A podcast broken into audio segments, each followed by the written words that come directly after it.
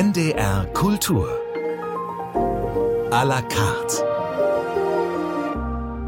Mit Katja Weise. Annika Büsing hat einen regelrechten Blitzstart hingelegt. Als Autorin im vergangenen Jahr erschien ihr rasanter Debütroman Nordstadt. Es gab ausschließlich positive Kritiken glaube ich jedenfalls. Ich habe keine negativen gelesen.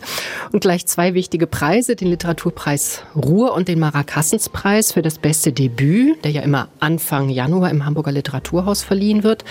Und jetzt gibt es sogar schon Roman Nummer zwei, in diesem Frühjahr wie der erste auch im Göttinger Steidel Verlag erschienen. Wir wollen in dieser Stunde die Autorin und ihre Bücher näher kennenlernen. Annika Büsing, schön, dass Sie sich Zeit nehmen. Hallo. Hallo. Sie sind im Hauptberuf, ja weiß ich gar nicht, Hauptberuf, Fragezeichen, Lehrerin an einem Gymnasium in Bochum. Deutsch und Religion. Nordstadt ist im Februar 22 rausgekommen, jetzt im Februar 23 Koller. Hat man da auch das Gefühl, dass man plötzlich zwei Leben hat? Ja, ein bisschen schon. Also es ist, äh, Lehrerin ist immer noch Hauptberuf auf jeden Fall. Aber es sind schon zwei sehr verschiedene Welten, in denen ich mich da bewege. Und das ist natürlich manchmal ist der Wechsel auch sehr abrupt, je nachdem, wenn ich irgendwie von der Schule direkt irgendwo hinfahre, um weiß ich nicht, eine Lesung zu machen oder ein Interview zu geben, wie jetzt heute. Und das ist schon so, dass man sagt, okay, das sind so zwei unterschiedliche, ganz unterschiedliche Welten. Ich habe mich gewundert, ehrlich gesagt, wie Sie es geschafft haben, nach dem Debüt schon so schnell einen zweiten Roman vorzulegen. Also ganz abgesehen davon, dass man ja immer sagt, der zweite Roman ist so ziemlich der schwerste überhaupt, insbesondere wenn der erste so gut gelaufen ist. Aber auch in dem Tempo. Ich meine, gerade mal ein Jahr lag dazwischen. Gab es den schon vorher? Ja, den gibt es schon vorher. Also ich, äh, das, der, der Trick ist sozusagen, dass der entstanden ist in der Zeit, als schon klar war, dass Nordstadt erscheinen wird, aber noch nicht erschienen war. Und es ist aber schon so, dass ich auch die ganze Zeit schreibe. Also auch jetzt gerade an etwas und auch schon was anderes noch fertig habe. Aber das ist halt immer so, so ein bisschen die Frage, wann macht man das und wann passt das? Und es war halt jetzt in diesem Fall so, dass es eben fertig war und wir dann gesagt haben, okay, warum sollen wir jetzt künstlich warten? Weil man ja auch in so einem Thema dann einfach drin ist und irgendwie vielleicht auch Lust drauf hat, das irgendwie in die Welt rauszutragen. Und das ist in, weiß ich nicht, zwei Jahren vielleicht irgendwie, erstmal muss man das erstmal wieder künstlich herstellen und das ist vielleicht schwieriger. Nordstadt und Koller, darüber wollen wir sprechen in dieser Stunde. Los geht's jetzt musikalisch mit einem ersten Musikwunsch, If I Rule the World, Jamie Cullum zusammen mit Greg Wells und Sebastian Steinberg. Was verbinden Sie damit? Naja, im Moment gibt es viele Dinge, die ich ändern würde, wenn ich ähm, die Welt beherrschen würde. Ähm, ich weiß nicht, ob ich alles richtig machen würde, wahrscheinlich nicht, aber es gibt schon einiges, wo ich sagen würde, da müssen wir ganz dringend mal ran. Und deswegen ist das so ein bisschen der Song der Stunde, würde ich sagen.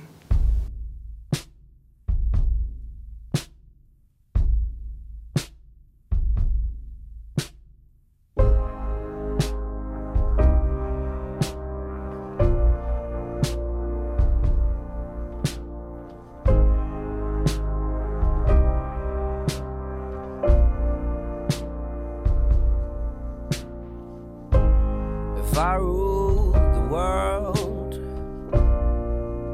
every day would be the first day of spring.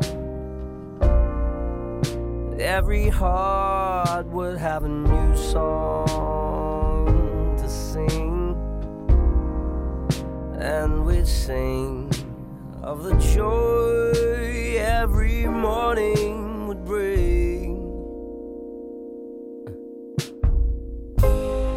I ruled the world, every man would be as free as a bird. Every voice would be a voice to be heard. Take my word, we would treasure each day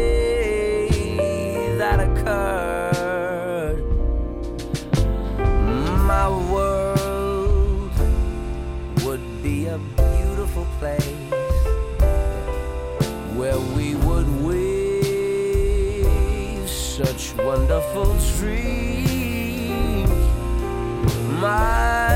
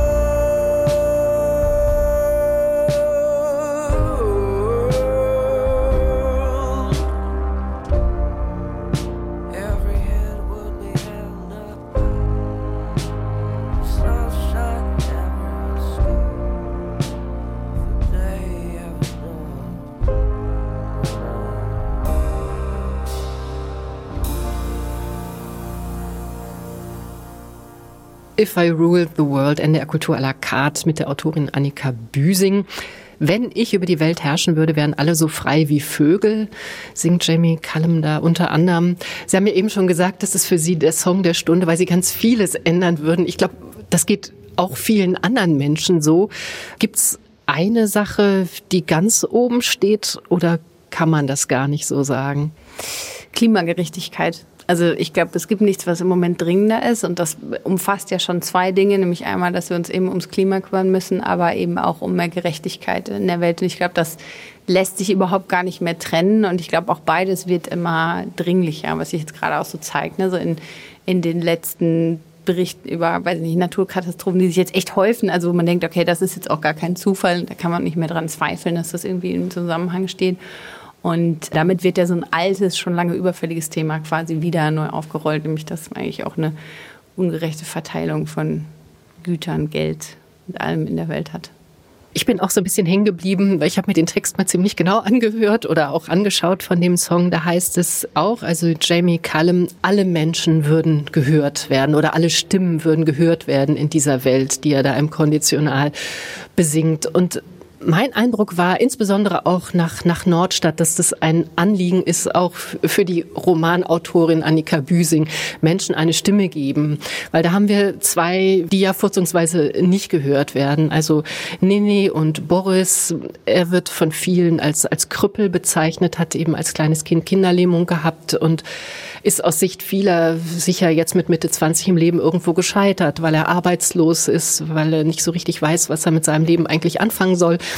Und Nene hat viele furchtbare Dinge erlebt in ihrer Familie auch. Der Vater hat sie geschlagen, die Mutter ist früh gestorben, später ist sie dann auf einem Spielplatz vergewaltigt worden und trotzdem blickt sie ja mit einer unglaublichen Kraft ins Leben und hat ihren Weg geschafft. Aber das ist schon auch das, was sie bewegt, solchen Menschen eine Stimme geben, die auch zeigen, oder?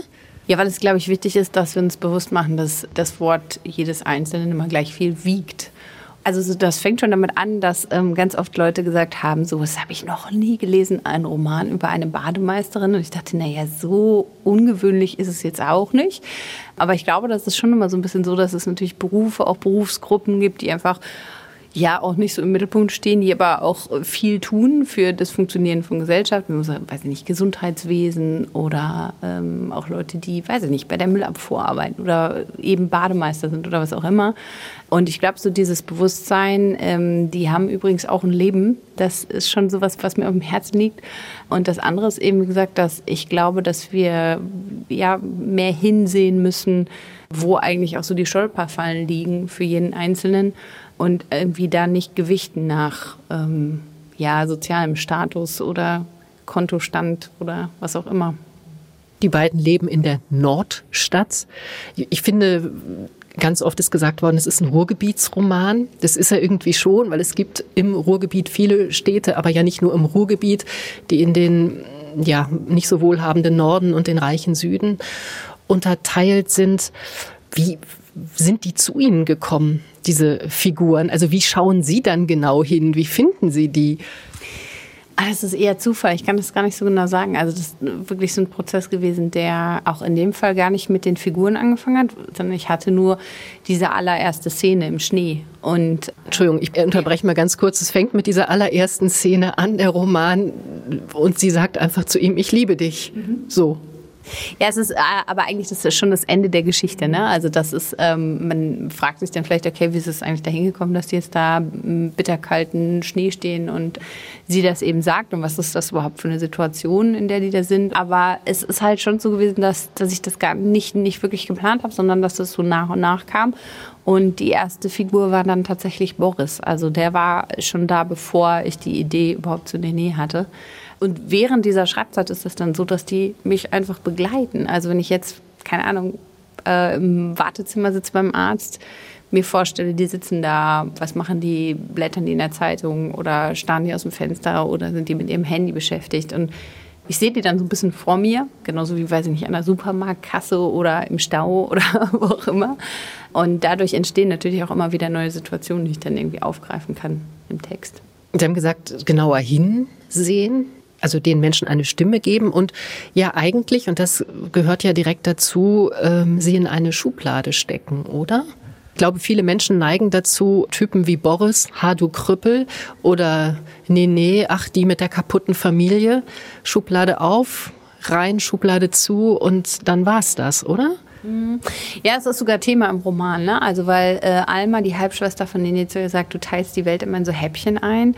Und äh, Boris dann sagt, naja, aber das ist normal, weil sonst würden wir die Welt gar nicht durchschauen. Also wir brauchen vielleicht schon gewisse Schubladen, mit denen wir erstmal arbeiten, damit wir dieses ganze Chaos um uns herum erstmal so ein bisschen ordnen. Ich glaube, es ist immer dann nur schwierig, wenn man sozusagen die Schublade dann noch zulässt, also wenn man da nie wieder rauskommt. Und das ist zum Beispiel sowas, was sich schon so im, in der Diskussion über den Sprachgebrauch immer so ein bisschen abgebildet hat, weil ähm, so wie Nene und Boris sprechen, das wird immer sofort als Soziolekt gelesen und ich denke mir immer so, na, es greift ein bisschen zu kurz eigentlich, weil man vielleicht damit übersieht, dass Leute auch wesentlich mehr können, als sie manchmal zeigen, ne? auch in, in bestimmten Situationen. Das ist schon dieses Schubladendenken, mit dem man da auch rantritt. Und es ist ja immer gut, wenn man in Diskussionen dann einfach die Möglichkeit hat, so ein bisschen drüber wegzukommen oder mal zu denken, okay, ich denke selber auch manchmal in Schubladen. Also ich glaube, jeder denkt manchmal in, in Schubladen. Die Charaktere sind nicht inspiriert durch Figuren in ihrer direkten Umgebung. Aber gibt es denn bestimmte Biografien von Schülerinnen oder Schülern, die da vielleicht ähm, eine Rolle spielen oder wo Sie eben bei den Jugendlichen sehen, dass die früh in der Schulzeit schon diesen Stempel vielleicht auch von Klassenkameradinnen oder Kameraden bekommen, von dem sie sich nicht mehr befreien können? Also die Schülerinnen und Schüler teilen ja ihre Biografien auch gar nicht mit mir. Also darüber weiß man auch immer recht wenig. Was man schon sagen kann, ist, dass natürlich diese Chancenungerechtigkeit sich in der Schule abbildet. Aber ich würde gar nicht sagen, das sind Stempel, die sie unbedingt von Mitschülerinnen und Mitschülern kriegen, sondern generell, also auch von uns, von der Schule, von der Gesellschaft.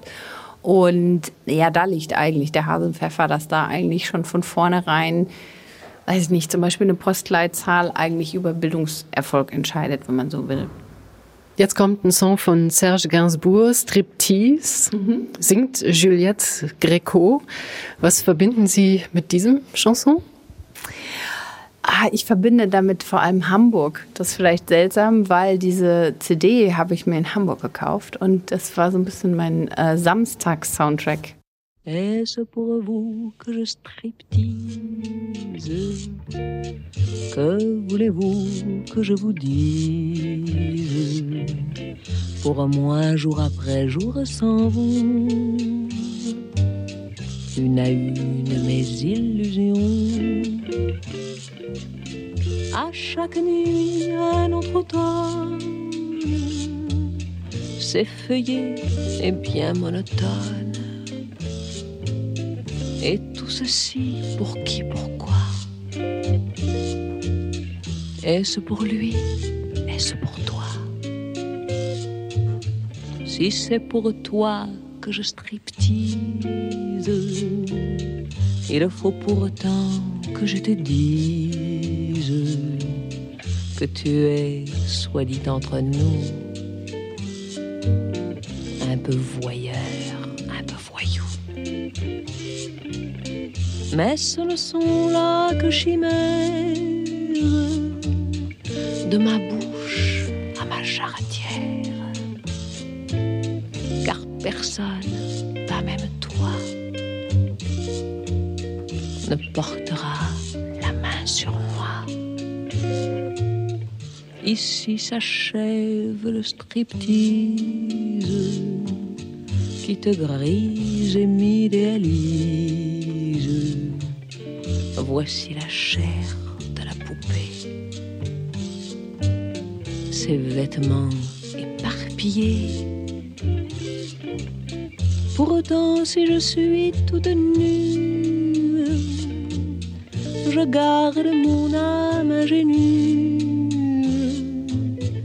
et je reste en tout point pareil. Là, dans le plus simple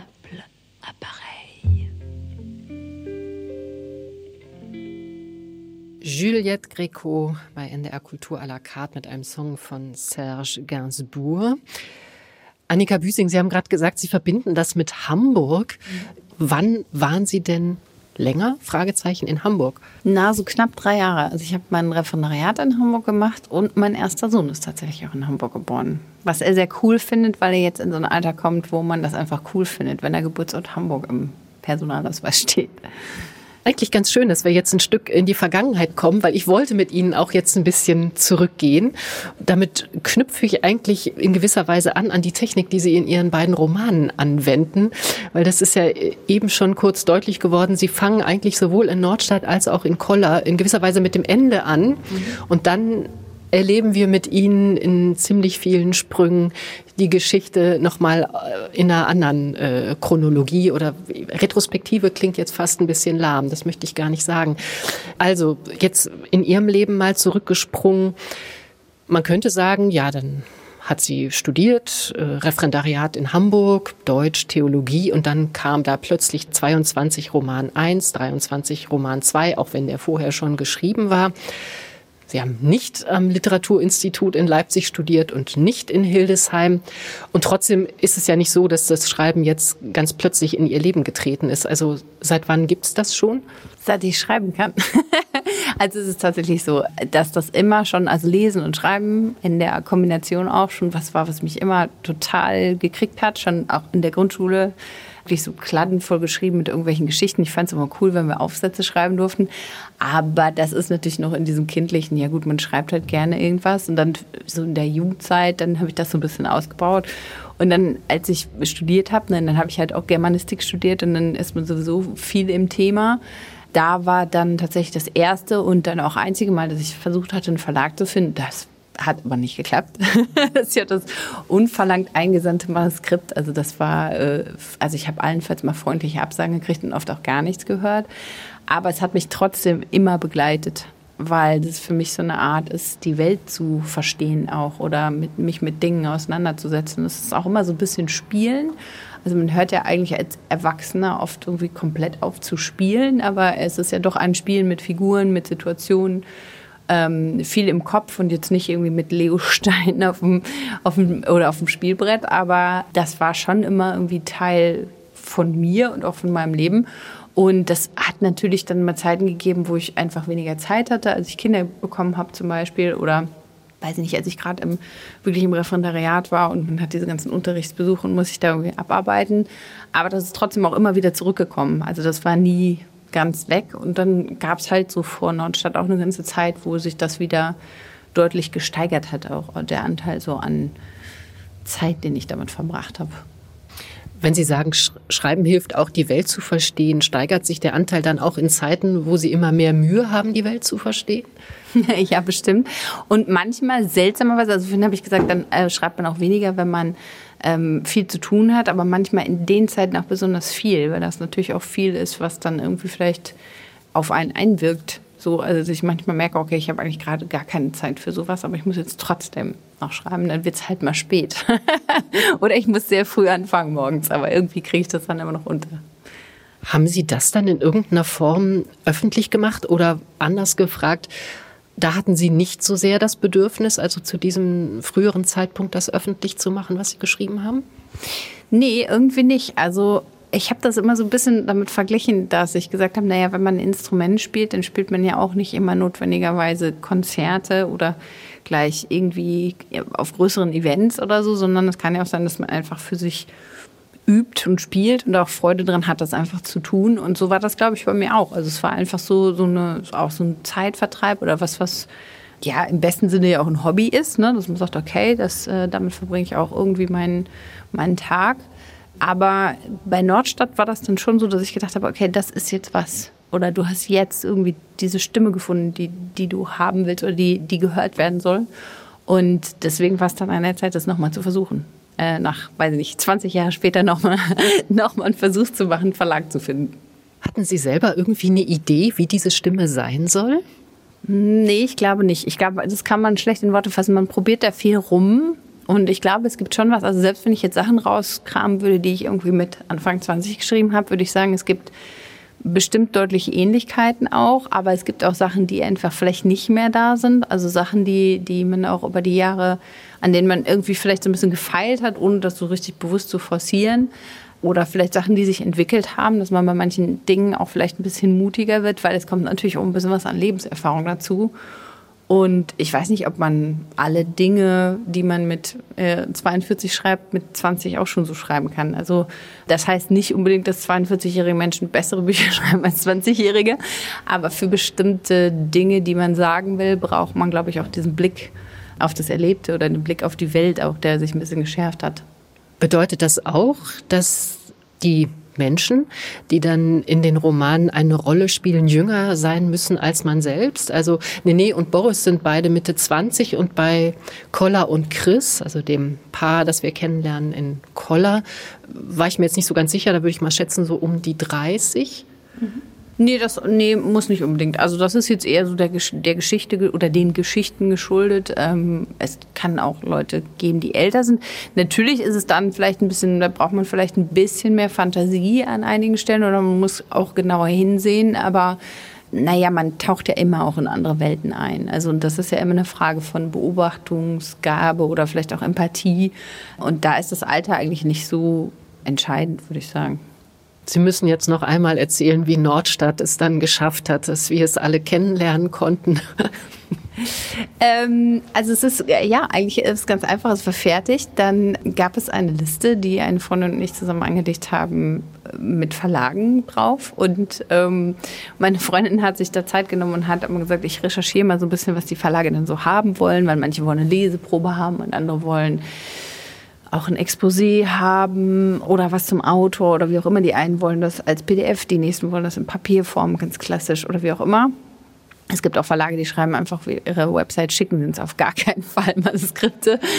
Und dann haben wir diese Liste geführt und immer wenn ich Zeit hatte, habe ich ein bisschen was fertig gemacht und mal was verschickt. Und dann hat mein Mann Tage ohne Ende von Sebastian Barry gelesen und hat gesagt, Steidel muss auf deine Liste. Und dann haben wir gesagt, okay, dann packen wir Steidel auf die Liste. Und ja, da habe ich dann drei, dreieinhalb Monate später eine Mail im Postfach gehabt von meinem jetzigen Lektor. genau, so, so ist das entstanden. bei dem Sie sich ja auch am Ende beider Bücher äh, sehr, sehr herzlich bedanken. Heißt das, er hatte noch viel Arbeit dann mit Ihnen oder war dann doch das schon weitgehend fertig? Nee, ich glaube, es war weitgehend fertig. Also er ist sowieso ein sehr äh, behutsamer Lektor. Also ich habe ja mir schon sagen lassen, es gibt auch ja sehr radikale Lektoren, die also wirklich da mit der, mit der Axt sozusagen an den Text rangehen. Das macht er nicht. Ich finde, alles, was er macht, ist äh, wirklich sehr feinsinnig und hat auch immer, also es ist immer so, dass ich es nachher lese und denke, okay, es ist besser geworden. Ja, ich habe aber vielleicht auch einfach das große Glück, dass er da nicht mit der Axt unterwegs ist. Es fließt kein Blut. Das ist jetzt äh, die elegante Überleitung zum nächsten Musiktitel. Blood Flow mit den äh, Grand Brothers. Natürlich wieder die Frage, wie ist diese Musik in Ihr Leben gekommen? Durch eine fremde Playlist. Tatsächlich habe ich äh, eine, eine Playlist von jemandem anderen mir angehört und war total überrascht, dass dieser Song da drauf ist, weil er irgendwie gar nicht zur Person passt. Aber ich fand ihn ganz großartig und habe ihn sofort in mein eigenes Repertoire übernommen.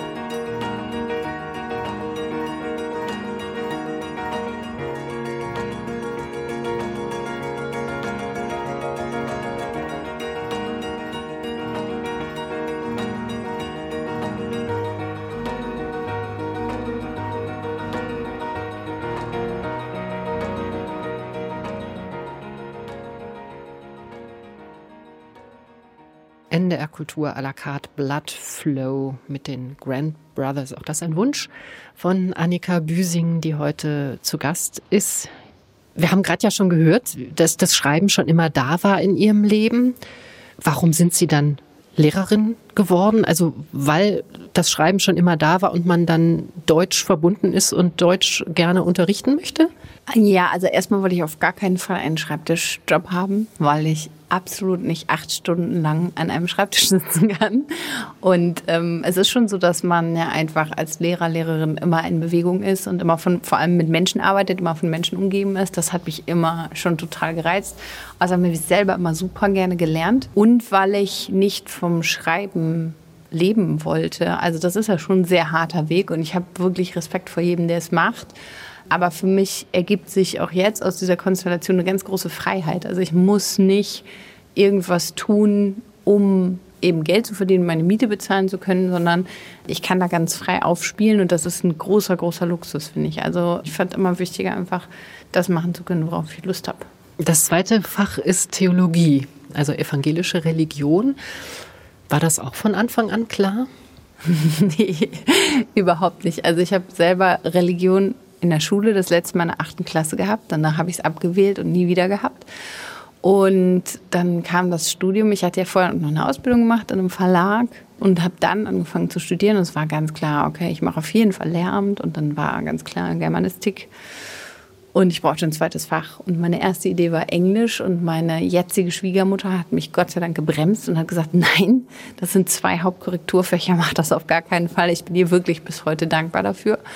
Naja, und dann überlegt man halt so die Nebenfächer, ne? Also was könnte ich machen? Philosophie stand ganz oben auf der Liste, Geschichte, Sozialwissenschaften. Und irgendwie fand ich das aber alles so ein bisschen witzlos. Und dann habe ich gedacht, okay, ich mache mal was, wovon ich überhaupt keine Ahnung habe. Und das war Theologie. Definitiv. Und ich glaube, alle anderen Studentinnen und Studenten haben bei Null angefangen und ich bei minus zehn. so war das dann tatsächlich. Also offen gestanden, das überrascht mich jetzt ziemlich, weil ich bin mal so davon ausgegangen, wenn man Theologie studiert, gibt es vorher schon eine Verbindung auch zu Gott, zur Kirche vielleicht? Nee, überhaupt nicht. Ich bin auch gar nicht so religiös. Also ich bin getauft und ich bin auch konfirmiert, aber ich bin überhaupt nicht religiös erzogen oder so aufgewachsen. Also was mich fasziniert hat, war einfach, dass es ein Nachdenken über die Welt und ein Nachdenken über Menschen ist unter der Prämisse, es gibt einen Gott. Man kann natürlich auch drüber nachdenken und dann sagen, okay, es gibt keinen Gott, aber dann ähm, ist man vielleicht eher in der Philosophie unterwegs. Also das ist so die grobe Richtung gewesen und das fand ich halt total faszinierend, irgendwie auch von Anfang an, zum Beispiel an biblischen Geschichten, dass man sagt, die sind uralt und die sind irgendwie immer wieder aktuell. Es geht immer wieder um Dinge, die wirklich hochaktuell sind, wie zum Beispiel darum, dass ja, weiß nicht, Menschen immer denken, na, wir brauchen noch gar keinen Gott, wir brauchen sowieso gar nichts über uns, wir sind ja eigentlich schon obergenial und wir haben das doch eigentlich im Griff hier. Und jeder Schöpfungsmythos, egal in welche Religion man guckt, erzählt so eine Geschichte. Also muss das irgendwie doch ein menschlicher Zug sein, glaube ich. Es liegt mir natürlich die Frage auf der Zunge, brauchen wir denn einen Gott? Wo sind Sie denn angekommen jetzt? Also ich glaube, die Frage würde ich gar nicht beantworten, aber ich glaube, was wir brauchen, ist Demut. Also vor der Schöpfung einfach oder vor der Erde, wenn man es jetzt nicht theologisch ausdrücken will. Weil ich glaube, es sollte deutlich geworden sein, dass wir eben nicht die Krone der Schöpfung sind, dass wir nicht irgendwie alles richtig machen, dass wir es überhaupt gar nicht im Griff haben. Und ich glaube, das ist schon ein Mangel, der sich jetzt auch brutal rächt. Ich frage das auch natürlich, können Sie sich schon denken, die Hörerinnen und Hörer vielleicht noch nicht, weil sie Koller möglicherweise noch nicht gelesen haben, mit Blick auf den Roman, der, wie ich finde, schon vieles auch gemeinsam hat mit Nordstadt. Also man hat zumindest eine insofern ähnliche Figurenkonstellation auch wieder als ein Paar im Mittelpunkt steht. Diesmal sind es zwei Männer um die 30, Koller, eigentlich heißt er Kolja, aber wird Koller genannt, und Chris, zwei sehr gegensätzliche Typen, eigentlich ähnlich wie auch bei Boris und Nene, auch nicht in dem Sinne versehrte wie jetzt in Nordstadt, aber eben auch schon zwei Menschen, die in gewisser Weise doch auch aus dem gesellschaftlichen Rahmen rausfallen. Mit denen erleben wir so ein richtiges Roadmovie, aber das worauf ich jetzt zunächst zu sprechen kommen würde, ist der, der Bauplan sozusagen, der dem Roman zugrunde liegt, weil der orientiert sich an der Schöpfungsgeschichte. Also es geht von Tag eins bis Tag sieben. Wie sind Sie auf die Idee gekommen? Hm. Also ich glaube, weil das Grundthema ja auch so ein bisschen ist, wie gehen wir eigentlich mit Schöpfung um? Das kommt immer mal wieder vor. Chris ist auch ein Mensch, der äh, nicht unbedingt sehr viel für Menschen übrig hat, also der die ganze Spezies irgendwie auch für nicht besonders brauchbar hält und naja, also diese Struktur ist natürlich irgendwie, es ist ja schon bestechend, irgendwie zu sagen, okay, man, man spielt halt mit diesem Motiv. Auch deswegen, weil das natürlich an einigen Ecken auch so ein bisschen provokant ist, nochmal zu sagen, ähm, wenn sie über ihre Homosexualität sprechen, ja, ich bin ja wieder die Schöpfung und das ist ja alles völlig unnatürlich. Ich glaube, das ist so eine Auseinandersetzung, die ich schon auch aufbringen wollte. Also, dass ich irgendwie finde, es ist auch wichtig, sich darüber bewusst zu machen, dass das so ein Leitfaden sein kann, also Religion, gläubig sein, aber gleichzeitig auch eben sehr viel kaputt macht und ähm, Menschen natürlich auch sehr in Ecken stellt, sozusagen. Da haben wir es wieder in Ecken stellen. Nicht in Schubladen, sondern Ecken. Schubladen, in Schubladen stecken, in Ecken stellen. Ähm, ja, aber letztlich ist das auch das, was das Thema in Collar ist, also diese Freiheit, sich zu befreien von genau diesen Schubladen von äh, in, in die Ecke gestellt werden, auch von Konventionen, weil, also ich habe zum Beispiel während des Schreibens viel darüber nachgedacht, ähm, inwiefern beeinflussen Konventionen eigentlich mich in meinem Leben und man denkt immer erstmal so, nee, nee, nee, das ist gar nicht so. Also ich entscheide schon ganz frei, aber so ganz richtig ist das ja auch nicht, weil man in seiner Rolle auch immer sozusagen etwas ausfüllt, was schon ähm, mit bestimmten Erwartungen sozusagen auch ausgefüllt ist. Ne? Also wenn man zum Beispiel sagt, ich bin jetzt Mutter von zwei Kindern, geht es immer schon auch um die Frage, wie ist man so als Mutter, welche Rolle habe ich eigentlich, was wird von mir erwartet und naja, ich glaube, das ist ja immer wieder Thema, dass man an vielen Stellen im Leben merkt, ich kann das nicht erfüllen oder ich will das nicht erfüllen. Und ich glaube, es ist gar nicht so einfach, sich daraus zu lösen. Warum ist das ein Herzensbuch von Ihnen?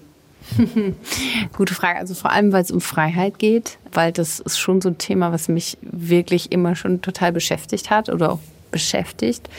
Ähm, da habe ich tatsächlich auch während meines Studiums viel zu gearbeitet und habe meine Staatsarbeit geschrieben und die Freiheitsschrift von Luther. Auch da ging es schon darum, ich habe irgendwann Sartre mit Luther verglichen. Das war so ein bisschen äh, gewagt, hat der Professor damals gesagt. Aber ähm, erstaunlicherweise habe ich auch einige Gemeinsamkeit festgestellt. Und ähm, naja, letztendlich ist das, glaube ich, das, was, was ich ganz wichtig fand. Und andererseits aber auch diese Dynamik zwischen Chris und Koller. Ich glaube, das hat mich auch immer wieder total geflasht. Einfach, das ist, ähm, ich lese das selber tatsächlich gerne. Das ist komisch, das zu sagen, aber es ist wirklich so, dass ich, äh, dass ich finde, dass das irgendwie so ein bisschen Funken sprüht und das mag ich gerne. Ist halt schon auch eine richtige Liebesgeschichte. Tut Doucement von Feist ein Koller-Song oder ein Chris-Song oder einfach ein Annika Büsing-Song? Mm, das ist vor allem irgendwie ein Mitte 20 sein Song. Jetzt sind die aber da ja doch ein bisschen älter. Also irgendwann sagt ja Chris auch, dass er nicht mehr als mit 20er durchgeht. Aber irgendwie, äh, das ist auch so ein, so ein Song, den ich mit dieser, mit dieser Zeit sehr verbinde. Also äh, Mitte, Ende 20.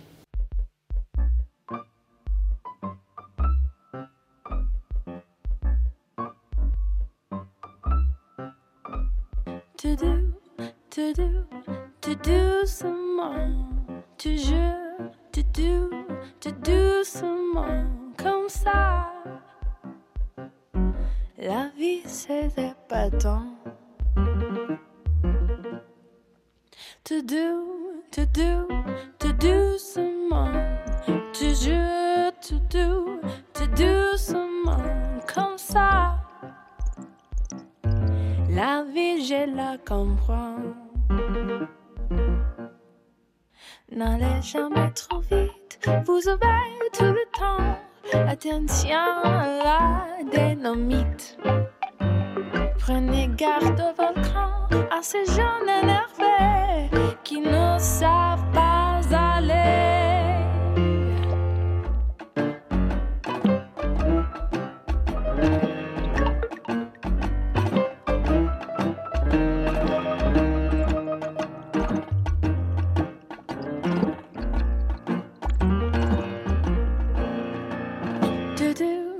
Do, to do, to do seulement, te jure, te doux, te doucement, comme ça, afflamant gentiment. N'allez jamais trop vite, en amour simplement, pour revoir de la réussite. Soyez très très prudent, l'amour en viendra. Se blottir dans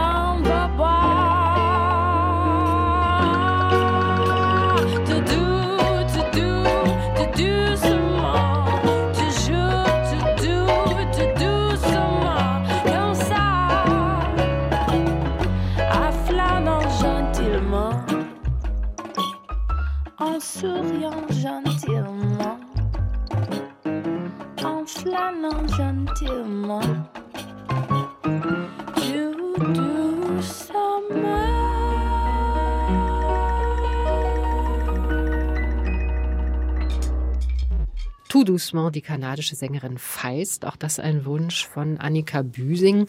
Haben Sie denn eigentlich auch sowas wie einen Soundtrack für Ihre äh, Romane? Ja, tatsächlich schon. Also ähm, es gibt dann auch Songs, die ich dann äh, jetzt zum Beispiel höre und denke, das ist der totale Nordstadt-Soundtrack. Das heißt gar nicht immer unbedingt, dass die inhaltlich was damit zu tun hätten, aber das ist vielleicht dann auch was, was ich in der Zeit sehr oft gehört habe oder was irgendwie auch mal so eine, so eine Inspiration war. Und wie gesagt, auch da gar nicht immer inhaltlich. Es kann natürlich auch inhaltlich sein, aber manchmal auch einfach so vom, vom Gefühl, das entsteht, wenn man es hört. Gibt es auch was, was, was dann in gewisser Weise dem Rhythmus der Sätze entspricht? Weil ich äh, finde das sehr interessant, also weil sie einerseits sehr direkt schreiben. Ähm, Nordstadt fängt mit Ich liebe dich an. Ähm, es gibt Autorinnen und Autoren, die schreiben 500 Seiten, bis endlich äh, diese drei Worte kommen. Koller hat einen ganz anderen Einstieg, aber ähnlich direkt auch. Und auf der anderen Seite führen sie einen dann doch so ein bisschen an der Nase herum, weil so direkt wie der Ton klingt, erzählen sie nicht, sondern man wird immer wieder in eine andere Zeitebene geschubst, wechselt teilweise, so ist es zumindest bei Koller, auch die Perspektive, gibt so Einschübe, wo dann aus der Perspektive von drei verschiedenen Frauenfiguren auf das Leben geblickt wird. Also schon auch Widerhaken. Ist das auch ein bestimmter Sound?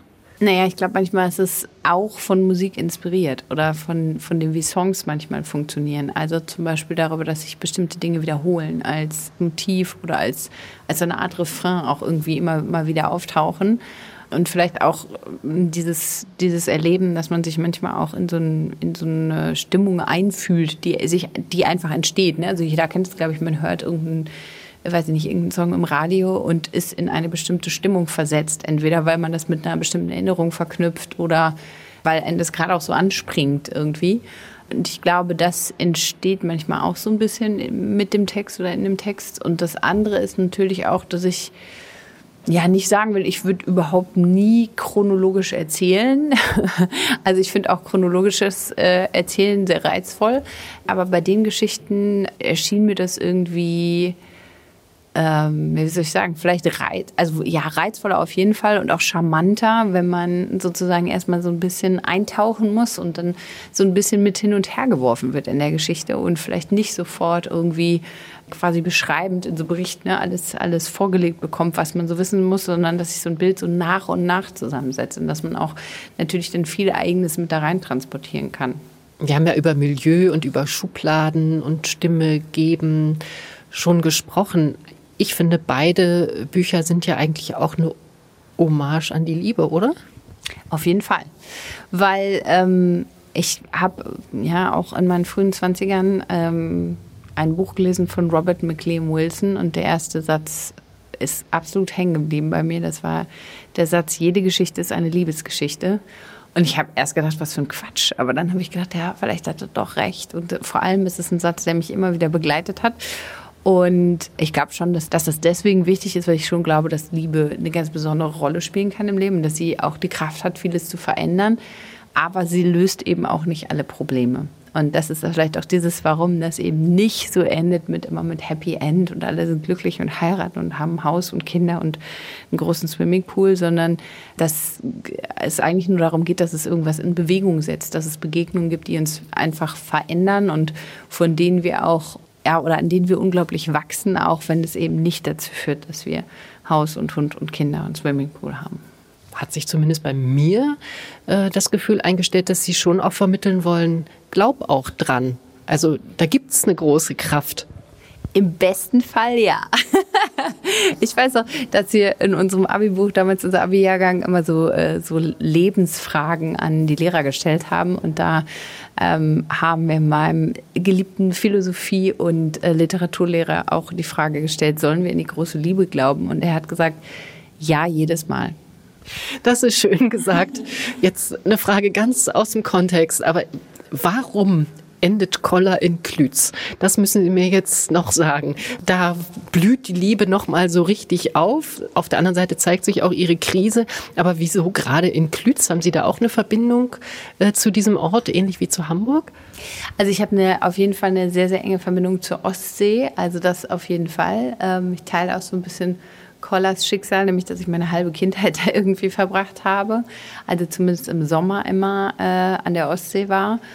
Und ähm, naja, Klütz ist ja auch so ein bisschen so ein kleines Aussteigermecker tatsächlich, was total witzig ist, weil ich das erst sozusagen beim Schreiben auch entdeckt habe. Ich habe auch, ich glaube, es war sogar eine NDR-Reportage, ich bin mir nicht sicher, äh, gesehen über Klütz und ähm, fand das sehr, sehr spannend. Also wie das einfach vielleicht auch Raum gibt für Menschen, die sagen, okay, ich will irgendwie nochmal neu anfangen oder ich habe irgendwie jetzt eine ganz andere Idee. Also da geht es ja auch wieder um dieses sich freimachen von Konventionen.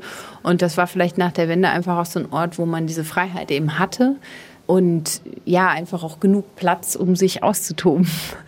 Insofern passte das irgendwie, also das hat sehr ineinander gegriffen, dass das irgendwie, äh, ja, auch schlüssig war am Ende. Letzte Musik. Jetzt wird's ganz sphärisch, also weg vom Meer in die Atmosphäre und nach Island mit der Band Sigur Ros Avalon. Da denke ich jetzt an die Nebel von Avalon, aber Sie denken wahrscheinlich was ganz anderes bei diesem Musikwunsch. Ja, an Island. also ich habe ja eine Zeit in Island verbracht und habe da gearbeitet und gelebt eine kleine Zeit lang. Und das hat mich sehr, sehr äh, weitergebracht, glaube ich, in meiner, in meiner eigenen Biografie. So. Und das ist auch ein Ort, wo ich immer sage, da muss ich auf jeden Fall noch mal hin zurück. Also ich bin immer noch nicht fertig mit Island. Und deswegen, ja, das verbinde ich natürlich damit. Und ich würde auch gar nicht sagen, weg vom Meer, weil es ist ja einfach, ich habe immer so schön gesagt, Island ist ja eigentlich ein Haufen Gröll im Atlantik, also im Meer. Und egal sozusagen, wo man hinkommt, äh, man, man hat irgendwie das Gefühl, das ist unendlich weit. Also deswegen, das ist so ein bisschen das, was ich da vor Augen habe.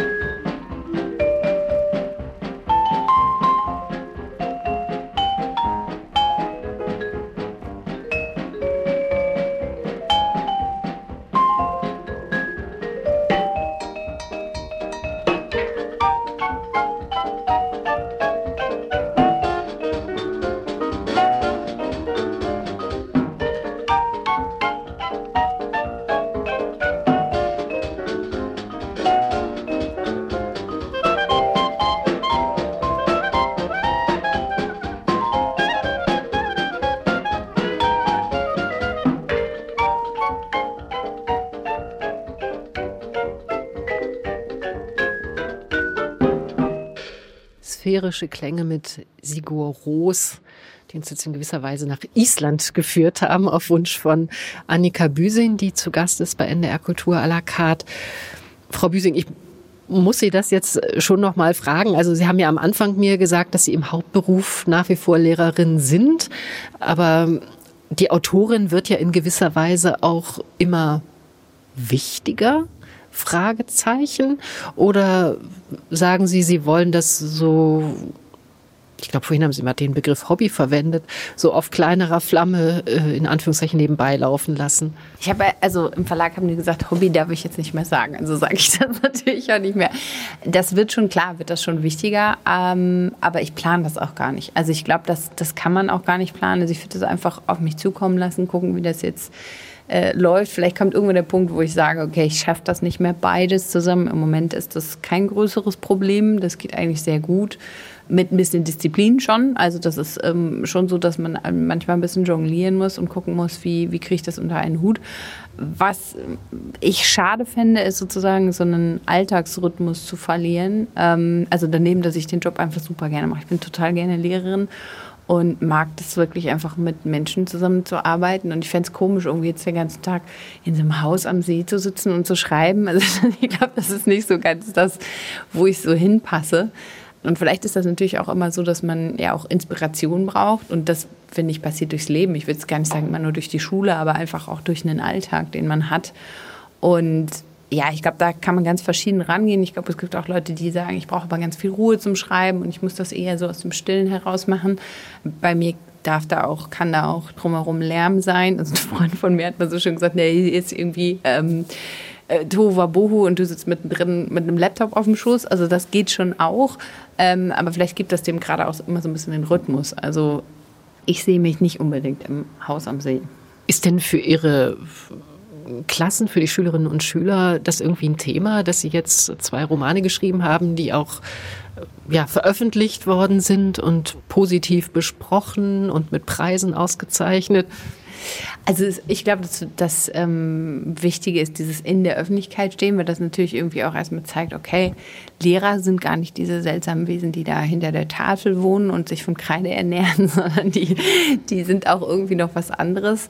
Ähm, deswegen, also klar gibt es Schüler, die sagen, oh, ich habe mitgekriegt, dass ihr zweites Buch rausgekommen ist oder ich habe sie im Radio gehört oder irgendwie so.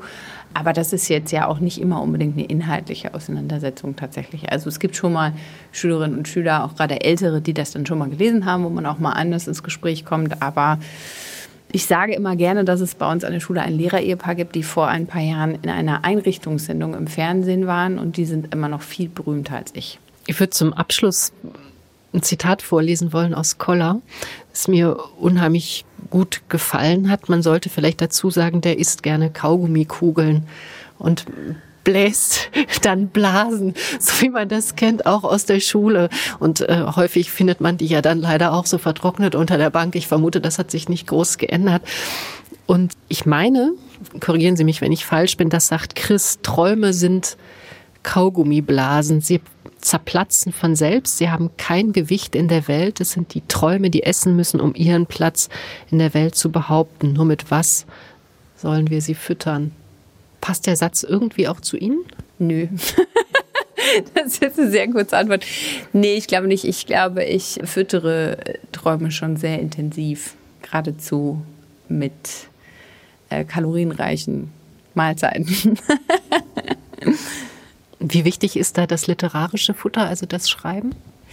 Das ist total wichtig, aber das äh, umgekehrt, Lesen ist auch total wichtig. Also ich merke, wenn ich so Phasen habe, wo ich einfach so viel zu tun habe, dass ich nicht zum Lesen komme, dass mir das fehlt, weil ich dieses Eintauchen in so eine Welt, also wo man eine Zeit lang in so einer Welt drin ist, einfach auch total wichtig finde, weil man immer, also ich, ich denke mal so, ein Leben reicht nicht. Es gibt so viele Dinge, die man irgendwie erfahren kann, die man erleben kann, die man irgendwie versuchen kann nachzufühlen, dass man das einfach vielleicht braucht, dass äh, Menschen darüber schreiben. Und wenn das halt ist über Bademeister oder über, keine Ahnung, Astronauten oder Tiefseetaucher oder was auch immer, ich tauche da gerne immer mit ab in so Welten. Zwei Bücher, die man unbedingt lesen sollte, finde ich, sind Nordstadt und Koller von Annika Büsing, beide im Göttinger Steidel Verlag erschienen. Das eine, wie gesagt, im vergangenen Jahr schon ausgezeichnet mit dem Mara Kassens Preis als bester Debütroman 2022. Und Koller, würde ich mal sagen, ist jetzt auf dem Weg. Danke, Annika Büsing. Vielen Dank, dass ich hier sein durfte. Das war NDR Kultur à la carte. Mein Name ist Katja Weise und Sie können die Sendung natürlich wie immer auch hören unter ndr.de-kultur.